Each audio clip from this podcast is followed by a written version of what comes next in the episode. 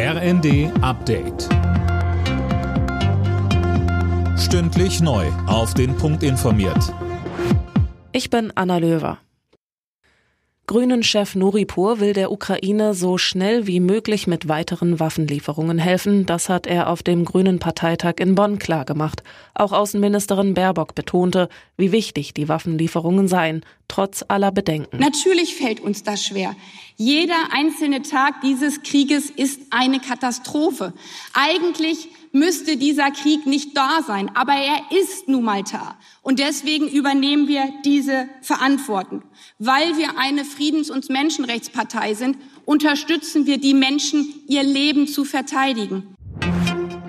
Die Proteste im Iran gehen trotz der Gewalt der Sicherheitskräfte weiter. Auch am Samstag gingen wieder tausende Menschen auf die Straße, um für Freiheit und Selbstbestimmung zu demonstrieren. Philipp Nützig berichtet. Der Internetzugang im Iran ist vielerorts eingeschränkt. Die Gewalt gegen die Demonstrierenden reißt nicht ab.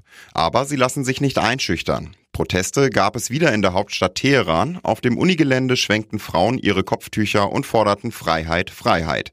Ähnliche Bilder waren aus Isfahan und Kermanschah zu sehen.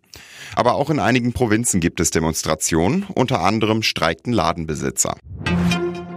Im berüchtigten Ewin-Gefängnis in der iranischen Hauptstadt Teheran hat es offenbar gebrannt. Außerdem sollen Unruhen ausgebrochen sein.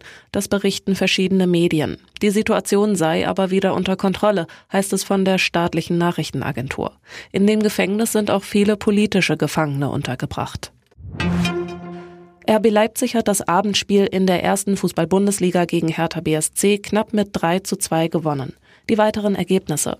Stuttgart-Bochum 4 zu 1, Frankfurt-Leverkusen 5 zu 1, Wolfsburg-Gladbach 2 zu 2, Bremen-Mainz 0 zu 2. Alle Nachrichten auf rnd.de